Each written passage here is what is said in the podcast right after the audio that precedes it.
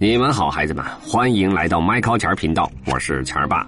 啊，一听见我这个声音，你们就一定猜出来了，我要跟你们讲那个哇，历史原来是这样的系列了。今天这故事的名字叫《出行简史》，咱们一起来看一看古代人是怎么出行的啊。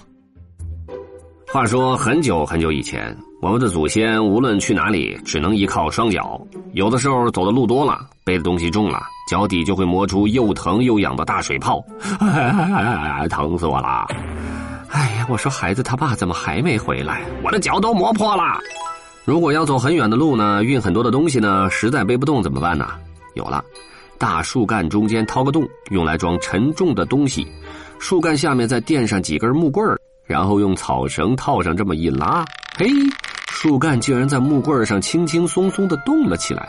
哇哦，这多省力呀！咕噜咕噜咕噜咕噜咕噜咕噜咕噜。孩子们，机智的人们受到启发，就发明了轮子，这样最原始的车就出现了。车在陆地上很管用，但是却过不了河，那怎么办呢？哎，有了，把掏空的树干推进河里，嘿，树干竟然轻轻松松就浮了起来，这就是独木舟，这是最早的船。哈哈！哇，我先到河对岸就能吃到野果子啦！完了完了完了，河对岸的野果子要被他们摘光了。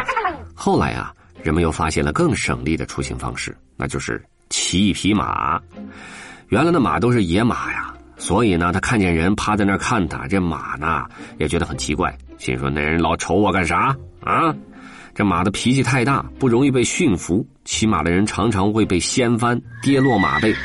为了驯服这些野马呢，人们会给马嘴套上马嚼子，给马蹄钉上了马蹄铁，再踩着马蹬，坐上马鞍，这样骑起马儿来就更稳当啦。除了马，我们人类还驯服了各种各样的动物，比如说有骑驴的、骑牛的、骑羊的，你们知道吗，孩子们？还有骑猪的，哇！再后来，出现了依靠人力抬行的交通工具——轿子。哎，乘坐不同的交通工具，往往代表着不同的身份和地位。古时候迎亲的时候，大家都会喊“新娘子坐花轿”。哎，新娘子可以坐花轿，是不是？还有状元郎骑大马，要夸官三日啊，让老百姓们都看一看我心中的状元，我多么厉害。官老爷坐官轿，哎，有四人台、八人台、二人台等等不同，意味着你的官级品级的不同。还有庄稼汉骑毛驴就行啦。如果是皇帝出行呢，孩子们，皇帝做什么？那排场可气派多了。皇帝坐在用玉装饰的，叫做什么呢？玉鹿。这鹿是什么意思啊？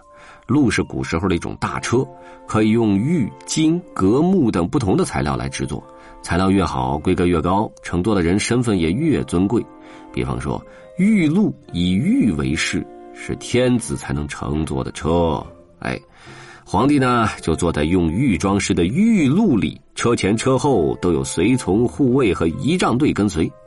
根据历史记载，这种声势浩荡的皇帝大驾队伍，往往会有成百上千的人马。快快快快！皇上尿急，皇上要尿尿！等等等等等等！快快快快快！围起来围起来！如果古时候的人要去很远很远的地方，中途饿了累了，该怎么办？别担心，有客栈。客官吃饭还是住店啊？在这儿，马儿可以吃草，人儿可以歇歇脚。说完了马呀，咱们再说一说骆驼。你们都知道，历史上有一条很长很长的路叫丝绸之路，对吧？这条路穿越大片沙漠，连接着东方和西方。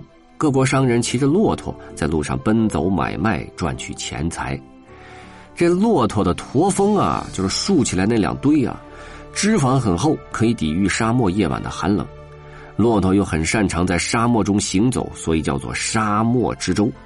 你们看那骆驼的眼睛的睫毛特别长，可以挡住沙漠猛烈的风沙呀。所以人往骆驼身背后一藏，哎，就觉得会安全很多了。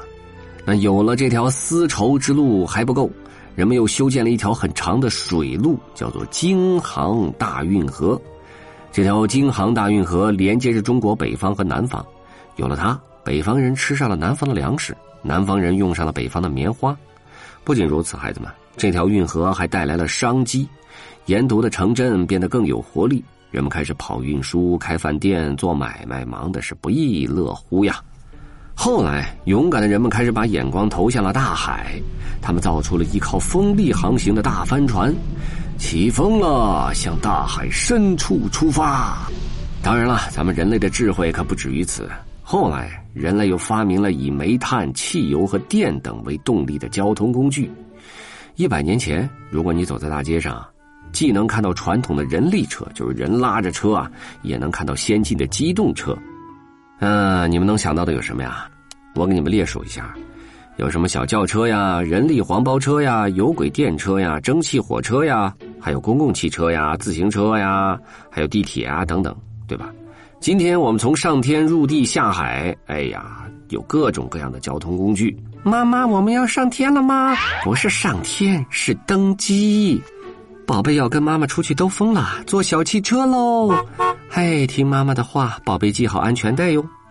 现在孩子们有了这些贴心的公共交通服务设施，咱们的出行就更省心啦。